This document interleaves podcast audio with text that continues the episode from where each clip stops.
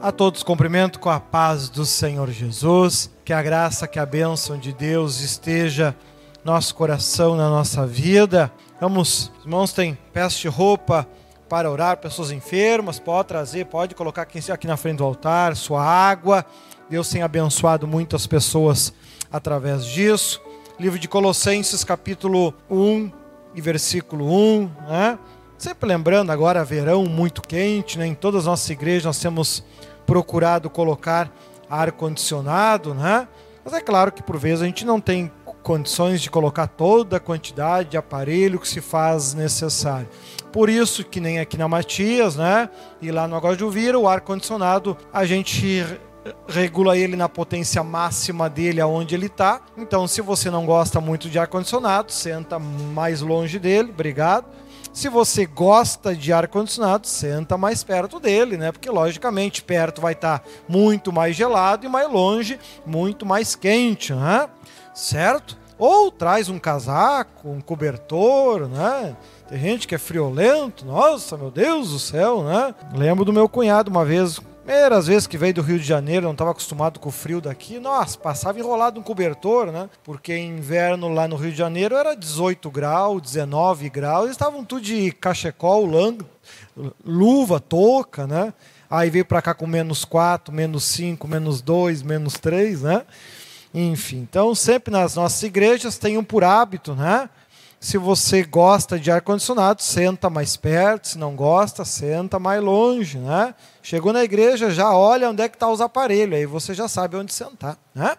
Colossenses capítulo 1 e versículo 1, finalizamos ali até o livro de Filipenses. Graças ao bom Deus, já está disponível em vídeo e em podcast, aí no site também. Agora vamos dar continuidade aqui na quarta temporada né, da série Atitudes, aqui no livro de Colossenses, capítulo 1 e versículo 1, que assim nos diz. Olha só, uma apresentação, né? Paulo, apóstolo de Jesus Cristo, pela vontade de Deus, e o irmão Timóteo, aos santos e irmãos fiéis em Cristo que estão em Colossos, graça a vós e paz da parte de Deus, nosso Pai, e do Senhor Jesus Cristo. Amém? Glória a Deus. Glória a Deus. Vamos estudar aqui então, conforme a gente faz, vamos pouco a pouco estudando e não fica cansativo e a gente consegue compreender melhor. Coloca lá para mim na nova versão internacional, por favor. Isso. Né? Olha só então. Então eu gosto de estudar a Bíblia sempre em pelo menos duas versões diferentes, né?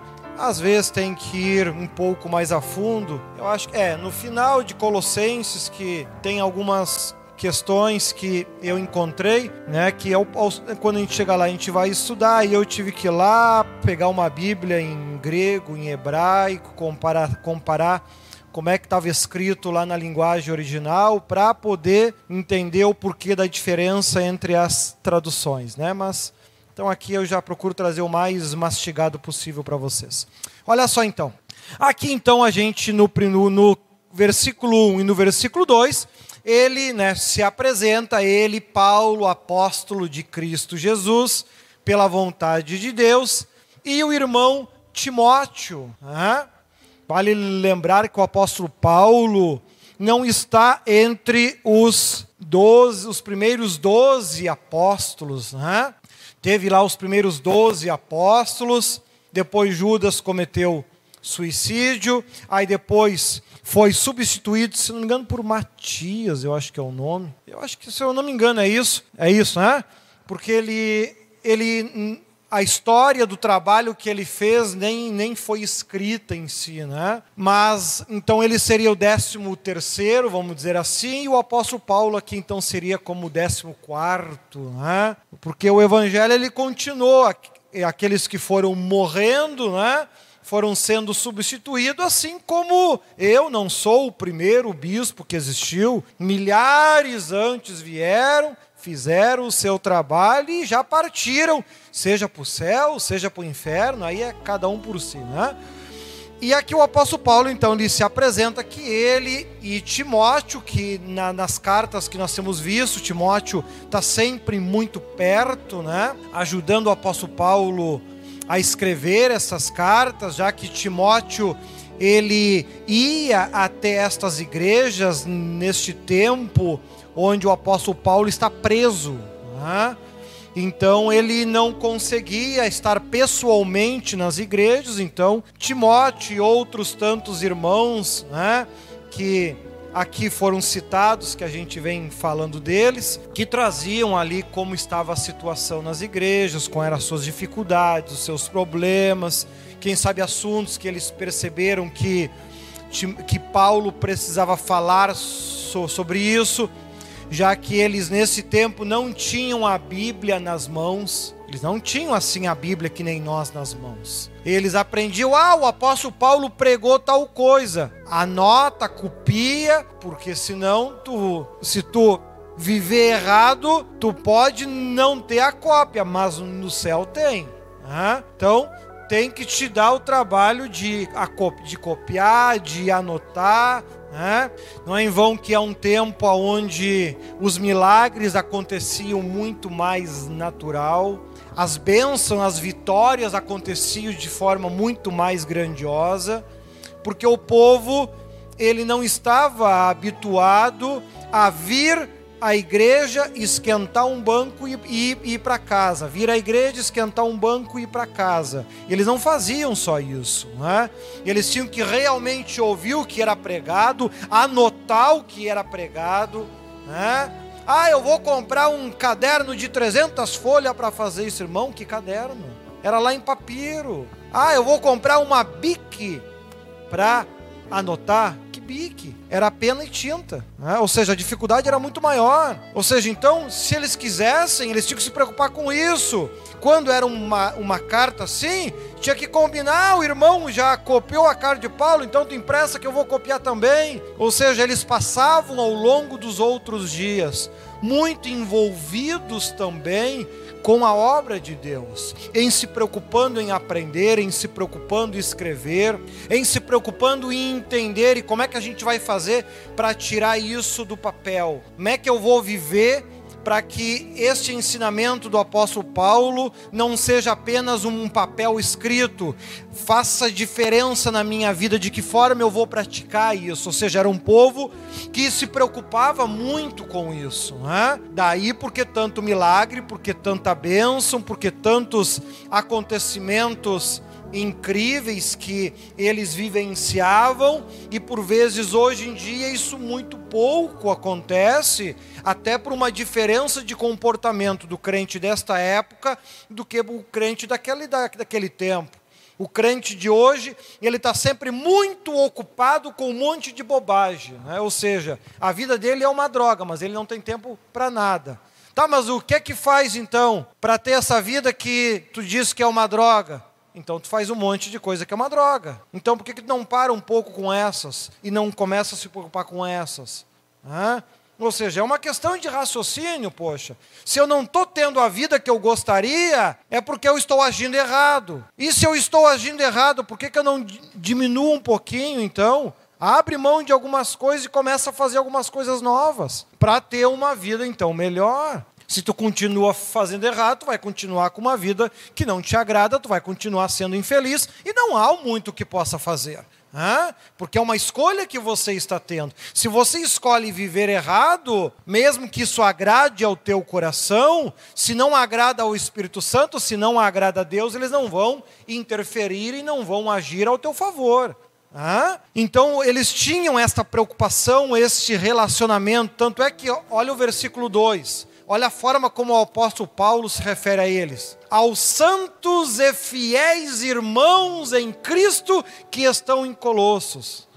Não é aquele, porque esse bando de diabedo. Não, não, não, não, não. Santos fiéis que estão em Colossos. É gente boa, é gente fiel, é gente obediente, é gente dedicada. São pessoas que tiram tempo para Deus porque Deus é importante na sua vida. Tira tempo para meditar na, na, no texto, na carta que o apóstolo Paulo mandou. O apóstolo Paulo mandou a carta, vamos meditar nela. De que forma eu vou, o que, que eu vou mudar na minha vida para que eu passe a fazer isso que o apóstolo Paulo está dizendo? Ah, é que eu não tenho tempo, porque eu tenho que trabalhar, porque eu tenho que fazer isso, porque tá, mas a tua vida é tão maravilhosa assim? Não, não é. Tá, então tu faz por quê? É preciso haver mudança, tem coisa que tu vai ter que parar de fazer então, poxa, né?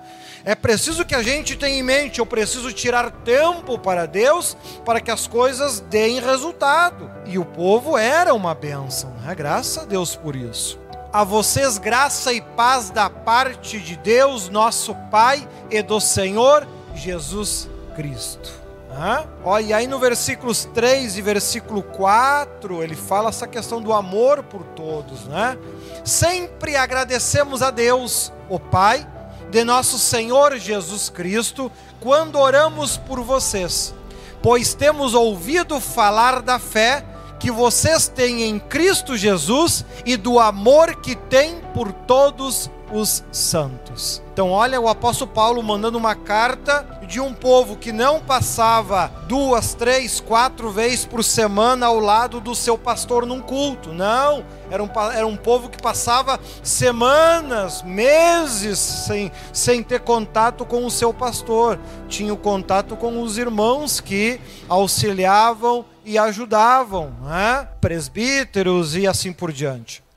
E eles, aqui nós vemos então que eles conseguiam mesmo assim meditar naquilo que era falado, meditar naquilo que era ensinado, tirar tempo para isso. Porque uma lógica que nesse tempo fazia sentido, hoje parece que não faz mais. Se você pergunta para alguém, tu está contente com a vida que tu tem? Pelo menos metade das pessoas diz não. E o que que tu tem feito de diferente para mudar essa situação? Pois é. Não estão contentes com a vida que têm e continuam vivendo exatamente do mesmo jeito que sempre viveram. E tem fé que um dia vai mudar. Eu não sei que fé é essa. Fé baseada em quê? Nós já vimos lá na série Emoções que a fé ela tem uma ligação forte com obras, com comportamento a própria fé sem obras é morta. Se a minha vida não está da forma que eu gostaria, eu preciso mudar então a forma que eu estou vivendo, senão eu vou continuar obtendo os mesmos problemas. Porque em grande parte das vezes o problema não é nos outros, o problema é com nós. Nós somos o problema, não os outros. Os outros viveram sempre do mesmo jeito, da mesma forma e nunca foram diferentes. O problema, por vezes, é nós. Nós é que temos que fazer a diferença. Essa diferença que o cristão tem que aprender a, a, fazer. A diferença que o cristão tem que aprender, realmente amar a Deus sobre todas as coisas realmente colocar Deus como foco na sua vida, que mesmo que passasse muito tempo longe do seu pastor, quando o seu pastor fica sabendo, o povo está ainda melhor do que estava antes, porque é um povo que tem consciência a salvação é individual. O pastor é apenas um ministro de Deus para nos mostrar o caminho, ele não vai caminhar no nosso lugar. Então veja que esta introdução à carta de Colossenses mostra uma qualidade do povo que nós precisamos aprender a ter. O versículo 5 e o 6 vai estar falando sobre a esperança que o povo tinha no Evangelho. A esperança não estava no trabalho, na sua capacidade, na sua força, nas suas condições, na sua sorte, nas suas possibilidades. Não, não, não, não, não, não, não. A minha esperança não está em nada disso. A minha esperança está no Evangelho. Olha lá o versículo 5 e 6. Por causa da esperança que está reservada a vocês nos céus, a respeito da qual ouviram por meio da palavra da verdade, o evangelho que chegou até vocês. Por todo o mundo este evangelho foi frutificando e crescendo, como também ocorre entre vocês, desde o dia em que ouviram e entenderam a graça de Deus em toda a sua verdade. Então era um povo que ouviu a palavra de Deus e percebeu a minha vida só vai mudar quando a palavra de Deus realmente estiver dentro de mim. Não é uma questão de sorte, não é uma questão de azar, porque isso aí são duas bobagens que alguém inventou. nem mesmo adianta culpar o diabo, a inveja, o olho grande ou qualquer coisa disso, porque se Deus está na minha vida, a luz resplandece nas trevas e nada disso me atinge ou me ataca. E eu estou sendo protegido e guardado por Deus. Então a fé, o relacionamento estava diretamente ligado então em estar muito próximo de Deus, da palavra de Deus, em entender esta palavra, em tirar tempo para isso, em se preocupar com isso. Né? Olha ali o 7 ou 8, o quanto eles ajudavam o apóstolo Paulo. Né? Vocês o aprenderam de Epáfras, nosso amado cooperador fiel ministro de Cristo para, para conosco, que também nos falou do amor, de, do amor que vocês têm no Espírito. Então, nós vemos que eles passavam, ao compreender o Evangelho, eles passavam a se preocupar muito mais com isso. Poxa, se a minha vida não está dando certo nesta área, provavelmente alguma parte das cartas eu não estou observando. Vamos lá estudar para descobrir onde é que eu estou falhando, onde é que eu estou errando. Porque se eu estou certinho, que nem diz o texto, a minha vida tem que acontecer, o milagre tem que acontecer, e acontece. Então eles se preocupavam com isso, havia um amor da parte deles pelo conhecimento, um amor da parte deles por aquilo que vinha de Deus, pelos servos de Deus que traziam a mensagem, eram vistos com muita honra, com muita alegria, com muita felicidade, diferente do povo de Corinto, que era um povo teimoso né? muito diferente. Teve vezes que o apóstolo Paulo até achou melhor nem ir lá. Né? Ou seja, um povo que insistiu tanto no erro, tanto no erro, tanto no erro, tanto no erro, que o apóstolo Paulo disse: é melhor eu nem ir mais. Vamos cuidar de outros lados. Né? E ele começou aqui nos demais livros, Gálatas, Efésios, Filipenses, Colossenses, e encontrou um povo que realmente estava disposto a aprender, um povo que realmente queria conhecer um povo que realmente queria, poxa, a minha vida tem que espelhar a vontade de Deus. E a vontade de Deus é que nós tenhamos vida e vida com. Esse é o espelho que Deus quer para a minha vida. Se isso não está acontecendo, o que, que Deus está querendo falar comigo? O que, que Deus está querendo me ensinar? Aonde está o erro? Aonde está a falha? Ele ainda vai estar tá mais para o final do livro, eu acho, nos próximos capítulos, falando que ele deseja que a gente seja como adultos no espírito. Quem sabe ainda somos crianças no espírito, por isso não temos recebido coisas grandes, porque a criança não, não pode trabalhar. É o adolescente, a partir dos 14, 15, 16 anos, que vão trabalhar.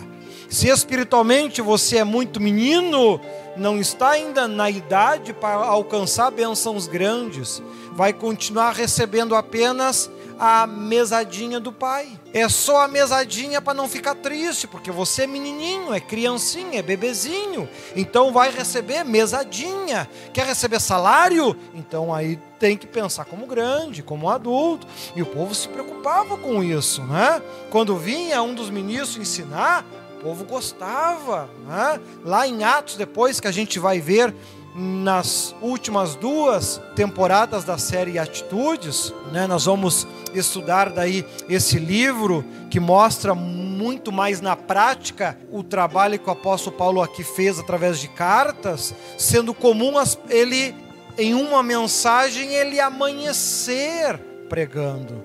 Não era meia hora de mensagem, 50 minutos de mensagem, não, 50 minutos de mensagem o apóstolo Paulo estava dando apenas o a paz do Senhor, os cumprimentos iniciais, né? Não, as mensagens dele era para 10 horas, 8 horas, 9 horas, 12 horas, né? Sem microfone, sem ar condicionado, né? Teve até um que escorou na janela e caiu para baixo, né? Ou seja, então o povo se preocupava com isso. Havia uma preocupação da parte deles nesse sentido. Né? Olha ali o então o 9 e o 10, aonde novamente ele está insistindo nisso, a importância do Espírito Santo. Por esta razão, desde o dia em que ouvimos, não deixamos de orar por vocês e de pedir que sejam cheios do pleno conhecimento da vontade de Deus, com toda a sabedoria e entendimento espiritual. E isso para que vocês vivam de maneira digna do Senhor e em tudo possam agradá-lo, frutificando em toda boa obra, crescendo no conhecimento de Deus e sendo fortalecidos em todo o poder, de acordo com a força da sua glória, para que tenham toda a perseverança e paciência com alegria, dando graças ao Pai que nos tornou dignos de participar da herança dos santos no reino da luz. Então nós vemos ali então que ele aqui do, do 9 ao 10, ele está demonstrando esta importância que o Espírito Santo tem para que vocês sejam bem-sucedidos, bem-aventurados, é preciso conhecimento, é preciso entender, entendendo e vivendo isso, vocês venham ser vistos diante de Deus como pessoas de destaque, como pessoas glorificadas, santificadas, e assim sendo visto, a bênção de Deus venha crescer, a inteligência espiritual venha existir, né? e ele completa ali no 13: pois ele nos resgatou do domínio das trevas e nos transportou para o reino do seu Filho amado. Então, observa.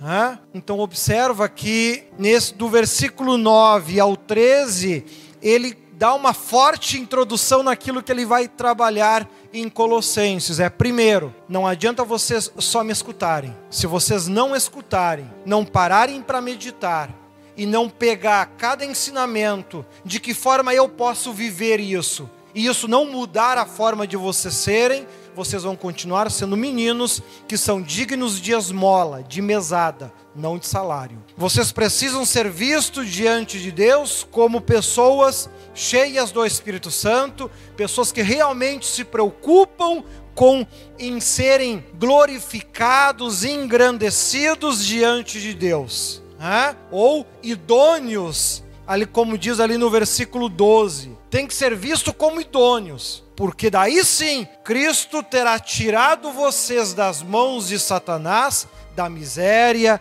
da desgraça, de tudo aquilo que o diabo poderia fazer e vai abençoar e fortalecer vocês. Do contrário, se vocês não entenderem este princípio, vocês vão continuar remando, remando, remando, pedindo, pedindo, pedindo, pedindo e recebendo de Deus mesada, mesada, mesada, mesada, mesada, mesada. É só o que tu vai receber e não tem muito o que fazer disso. Depende de cada um de nós. Aí ele começa entrando em outros assuntos, ele complementa, vai falar um pouco de Cristo agora, do 14 ao 15. Olha ali, ó. Em que temos a redenção, a saber, o perdão dos pecados. Ele é a imagem de Deus invisível, o primogênito sobre toda a criação. Então ele já veio em muitos momentos citando, por exemplo, que ah, foi dado a nós conhecer os mistérios de Deus que para os antepassados não havia sido dado a eles de conhecer. Em todo o Antigo Testamento, tudo gira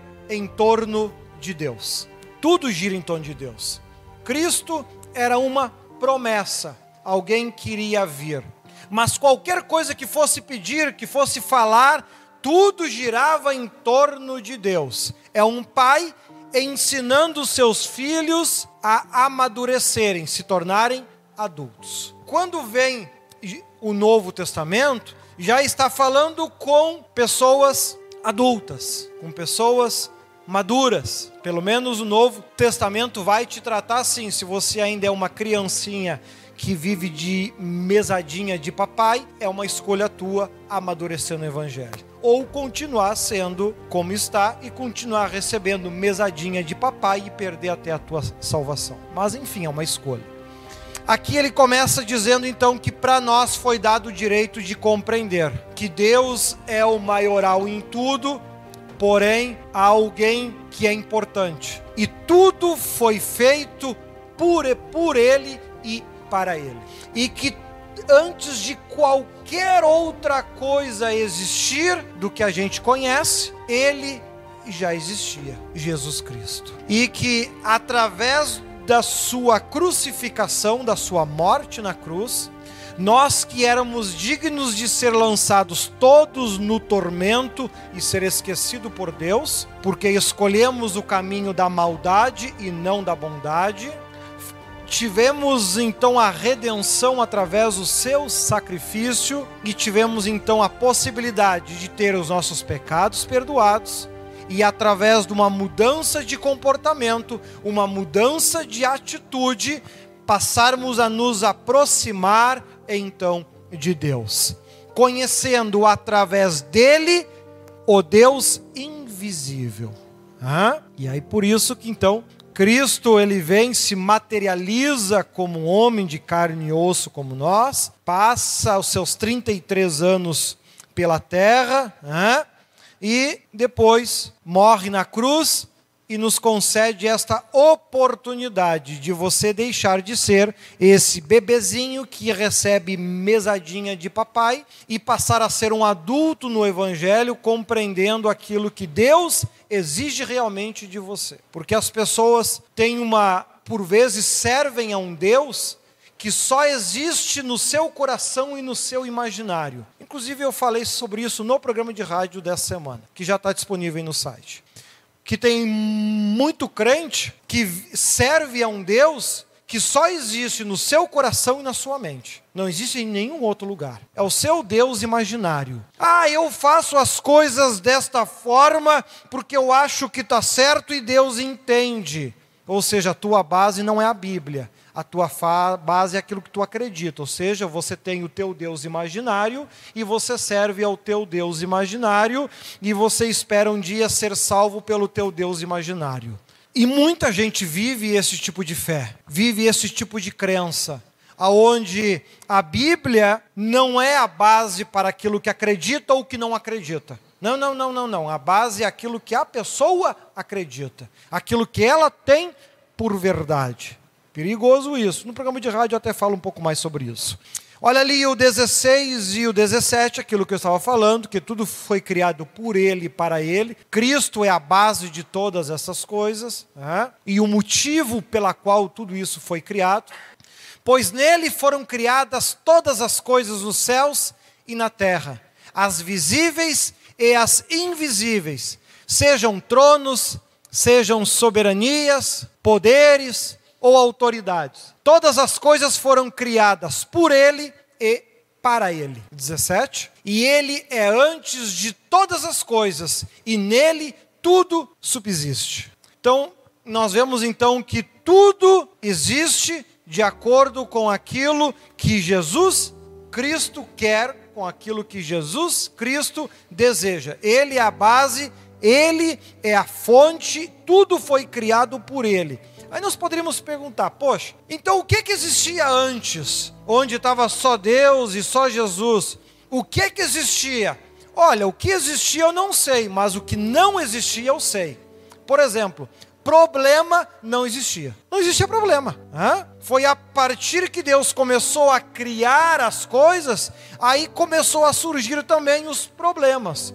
Aí apareceu o diabo, enquanto ele não tinha criado nada dos anjos, também não tinha incomodação. Foi criar os anjos, uma parte virou diabo. Não havia terra, não havia seres humanos. Foi criar os seres humanos, criou problema.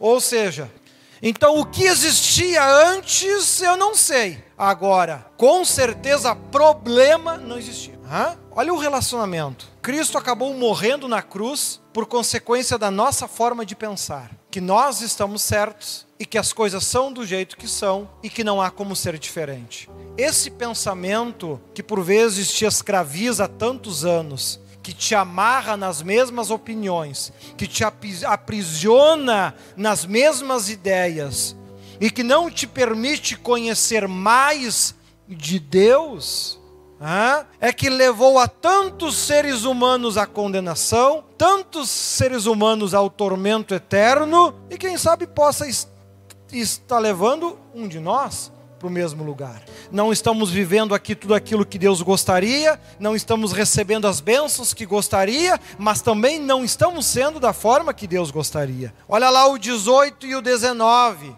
Ele continua insistindo no tema de que, irmãos, na vida de vocês, o foco de vocês deve ser a palavra e Jesus Cristo. As tuas escolhas, as tuas decisões devem ser tomadas em cima deles. Se tu não focar neles, tu vai errar o caminho. Tu não vai viver aqui na terra da forma que poderia viver, com muita alegria, com muita felicidade e ainda corre o risco de perder a tua salvação. Olha lá o 18. Ele é a cabeça do corpo, que é a igreja. É o princípio e o primogênito dentre os mortos, para que em tudo tenha a supremacia 19: Pois foi do agrado de Deus que nele habitasse toda a plenitude. Ou seja, ele é a cabeça. Né? Se o teu corpo em algum momento estiver, por exemplo, passando fome, a culpa é da tua cabeça, que não tomou as decisões certas antes. Então, quando o corpo tenta se separar da cabeça e ter vida própria, ter vida própria, viver de forma como acha. O, o dedo não vai mais obedecer esta cabeça, ele vai fazer o que ele quer porque ele é livre. Tu já pensou a confusão que ia dar? Se o teu braço passasse a fazer o que ele quer, se a perna começasse a fazer o que ela quer. Isso ocorre, por exemplo, quando existe uma doença no nosso corpo. A cabeça já não tem mais domínio. A doença tomou conta, seja nas pernas, seja dos braços, né? seja da parte do corpo. Tu tem vontade de fazer algo, mas tu não consegue por uma limitação física. Ou seja, a perna não aguenta. Ah, eu gostaria de correr a São Silvestre, eu só não consigo correr nem até a igreja. As pernas não ajudam. Ah? Ou seja, as pernas não obedecem à cabeça. Ah? Eu gostaria de trabalhar mais, mas não tenho saúde. Ou seja, o corpo não obedece à cabeça. E isso é saudável? Isso é bom? Não. O conjunto todo acaba vivendo de forma infeliz de forma infeliz, porque gostaria de comer tal coisa, mas não tem saúde, não, não pode mais comer aquilo. Né? Às vezes se alimenta por sonda, gostaria de comer um churrasco, mas nem um pão com mortadela pode mais. Há uma limitação no seu corpo.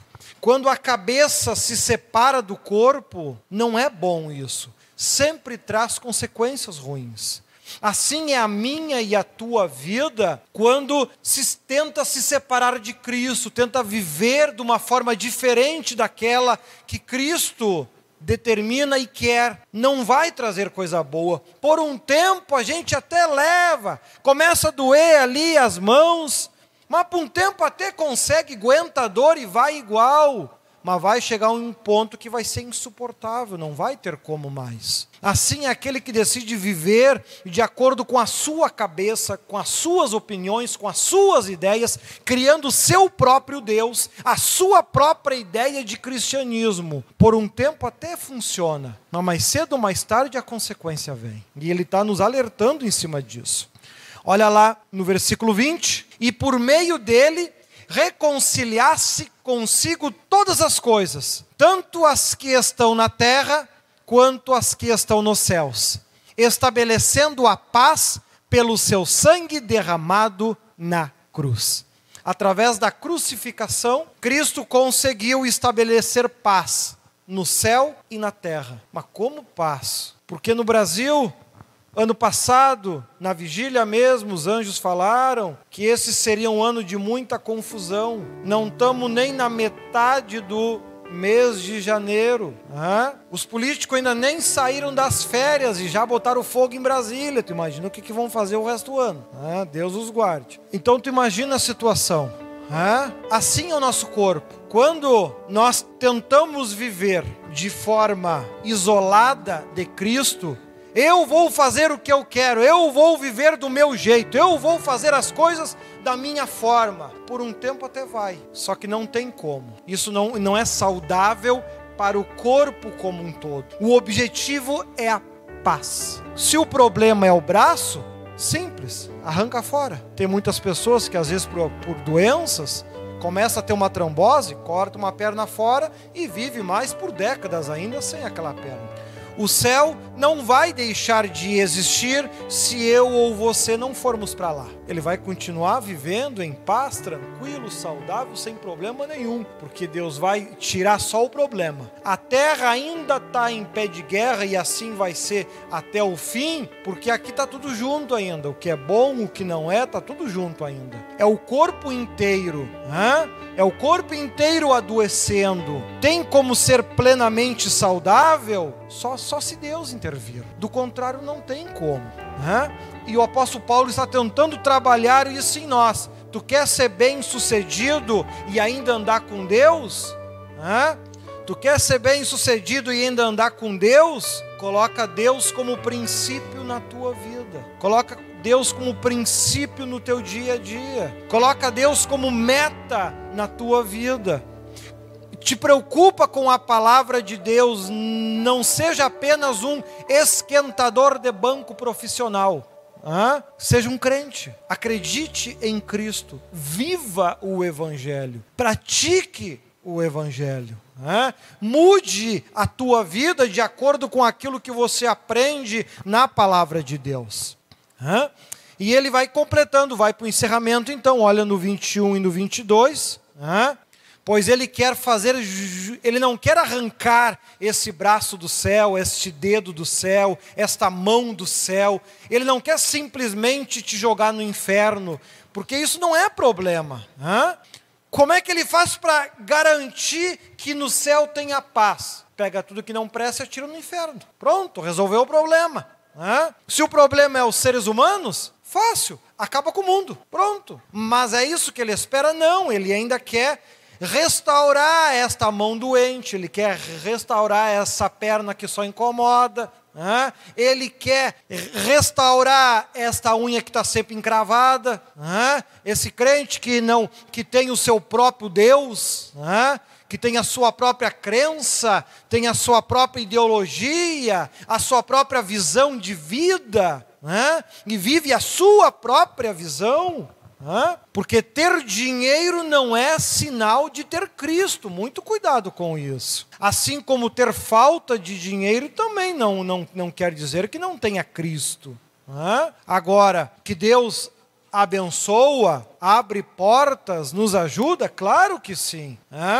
Agora, as dificuldades do crente existem, mas devem ser momentâneas, temporárias e não será o constante para o resto da vida. O apóstolo Paulo teve, teve momentos, como ele descreve em Coríntios, que ele passou até fome, necessidade. Agora, isso não, não foi a sua vida inteira, foi um momento. Aqui nos livros de Colossenses, de Filipenses, de Gálatas, ele já fala que ele tinha muito e em abundância. Né? Então, cuidado com isso, né? A gente não compra a salvação. E aqui no 21 e no 22, Cristo ele quer nos, nos mudar para que a gente, a gente deixe de ser inimigos, mas esteja de acordo com a cabeça. Antes vocês estavam separados de Deus, e na mente de vocês eram inimigos por causa do mau procedimento de vocês. Mas agora ele os reconciliou pelo corpo físico de Cristo, mediante a morte para apresentá-los diante dele santos, inculpáveis e livres de qualquer acusação. Então veja que Deus ele não quer arrancar essa perna fora, ele quer curar esta perna fora. Deus não quer te tirar da igreja porque você é mau, perverso e ruim. Ele quer que você se converta, mude e passe, deixe de viver conforme a tua cabeça e passe a viver conforme a cabeça de Cristo, para que assim você possa ver em paz com ele. E ele aconselha que no 23 e 24 que nós venhamos justamente sermos a diferença. Olha só. Desde que continuem alicerçados e firmes na fé, sem se afastarem da esperança do Evangelho, que vocês ouviram e que tem sido proclamado a todos os que estão debaixo do céu. Este é o Evangelho do qual, do qual eu, Paulo, me tornei ministro. Agora me alegro em meus sofrimentos por vocês e completo no meu corpo o que resta das aflições de Cristo, em favor do seu corpo, que é a igreja. Olha lá o 25. Dela me tornei ministro de acordo com a responsabilidade por Deus a mim atribuída de apresentar a vocês plenamente a palavra de Deus. Né? Então a ideia é que a gente não conheça mais apenas em parte, mas conheça de forma plena dentro daquilo que Deus deseja manifestar em nós. Né? Os seus segredos revelados, 26 e 27. O mistério que esteve oculto durante épocas e gerações, mas que agora foi manifestado a seus santos. A ele quis Deus dar a conhecer entre os gentios a gloriosa riqueza deste mistério, que é o que é Cristo em vocês, a esperança da glória. Então é como ele já falou em outros momentos que para ele abençoar o seu povo hoje é muito mais fácil, muito mais simples. Né? Muito mais fácil, muito mais simples. Quando ele não abençoa, é realmente é por falta de merecimento. E aquilo que eu tinha comentado de pessoas adultas espiritualmente é inclusive nesse capítulo mesmo, 28 e 29. Olha ali, ó. Nós o proclamamos, advertindo e ensinando a cada um com toda a sabedoria, para que apresentemos todo o homem perfeito em Cristo. Para isso eu me esforço, lutando conforme a sua força que atua poderosamente em mim. Olha ali, volta lá no 28. Nós o proclamamos advertindo, ensinando a cada um com toda a sabedoria, para que apresentemos todo o homem perfeito em Cristo. Em outras versões, ele vai estar falando de pessoas adultas espiritualmente. Então, ele quer que você seja assim, um homem perfeito em Cristo. Na terra a gente nunca vai ser perfeito. Temos erros, temos falhas, temos defeitos, Claro que temos. Nós temos que ser perfeitos em Cristo. De que forma? Quando dentro das minhas limitações e capacidades, eu faço o meu melhor, eu faço o máximo. Isso é ser perfeito em Cristo. Para que assim você deixe de ser um menino na fé, alguém que só merece mesadinha, e passe a ser alguém que merece deixar de ser um paralítico e sair andando, deixar de ser um cego e passar a enxergar deixar de ser um leproso, deixar de ser uma pessoa com uma limitação física, um coxo e sair andando, e em outras tantas áreas que por vezes nós temos limitações e Cristo está dizendo: Eu quero te ajudar, eu quero te abençoar. Quantas pessoas tinham alguma dessas limitações? E lá no, ali, ó, no mural dos milagres recebidos, receberam muitas bênçãos, pessoas afundadas nas drogas, e agora se, se casaram, estão bem, felizes, tinham limitações nas suas vidas. E essas limitações foram postas por terra por Jesus. Foram botadas por terra, caíram ao chão, porque essas pessoas amadureceram, evoluíram dentro das suas capacidades. Que eu e você possamos assim conseguir evoluir. Amém?